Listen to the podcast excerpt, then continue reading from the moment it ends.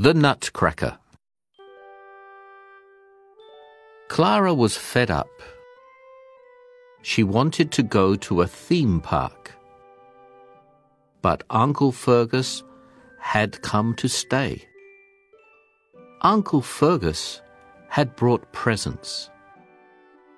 He gave Mum a tin of elephant sweets. He gave Dad a yellow tie. He gave Grandad a kit to make aliens. Then Uncle Fergus gave Clara a box. In the box was a strange little man with a funny arm. What is it? asked Clara. It's a nutcracker, said Uncle Fergus. You put a nut under its arm and crack the shell, like this. You'll love it. Uncle Fergus winked at Clara. Then he whispered, It's a magic nutcracker. It will help you sleep and give you wonderful dreams. But Clara didn't want a nutcracker. It didn't look magic, and she hated nuts. So she hid it. That night, Clara couldn't sleep, so she went downstairs to get the nutcracker. Perhaps it would help her to sleep after all. But the nutcracker wasn't there. Clara looked everywhere, but she couldn't find it. All at once, there was a flash of light, and Clara began to shrink. Everything around her looked huge. Then she saw one of the aliens that Grandad had made. It was enormous. It reached out and tried to grab her. Clara had nowhere to run. She was trapped. Suddenly, there was a yell from above. Nutcracker Man to the rescue! Clara looked up. It was her nutcracker. The alien gave a roar and jumped on the nutcracker. But Nutcracker Man took the alien under his arm and cracked him. The alien broke into little pieces. That was cracking good fun, said Nutcracker Man. How did you do that? gasped Clara. No time to tell you now, cried Nutcracker Man. An army of aliens was marching towards them.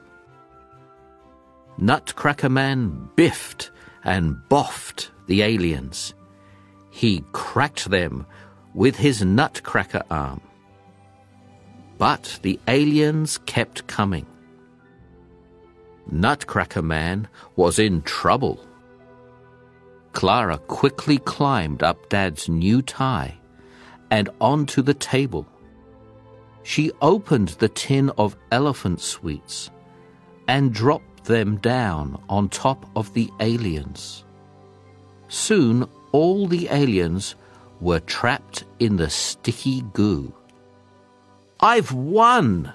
yelled Nutcracker Man. We've won, said Clara. Clara slid back down the tie and looked at the horrible mess on the floor. No time to clear up, said Nutcracker Man. It's time for some cracking good fun. He grabbed Clara by the hand and they shot up the chimney. Nutcracker Man took Clara to a wonderful theme park. They climbed onto the biggest roller coaster in the world. The roller coaster zoomed up and down and looped the loop, over and over again. Then something went wrong. The roller coaster whizzed down and down into the dark. And it didn't stop. We're going to crash! yelled Clara. There was a flash of light and. Clara was lying on the floor, holding the little nutcracker. What's going on? cried Dad. Have you been here all night? said Mum. Uncle Fergus winked at Clara. Did you have a good dream? he asked. Elephant, Kit, Alien, Strange, Nutcracker, Nut, Crack, Wink, Magic, Flash, Shrink, Huge, Enormous, Trap, Rescue, March, Horrible, Chimney, Roller Coaster, Loop.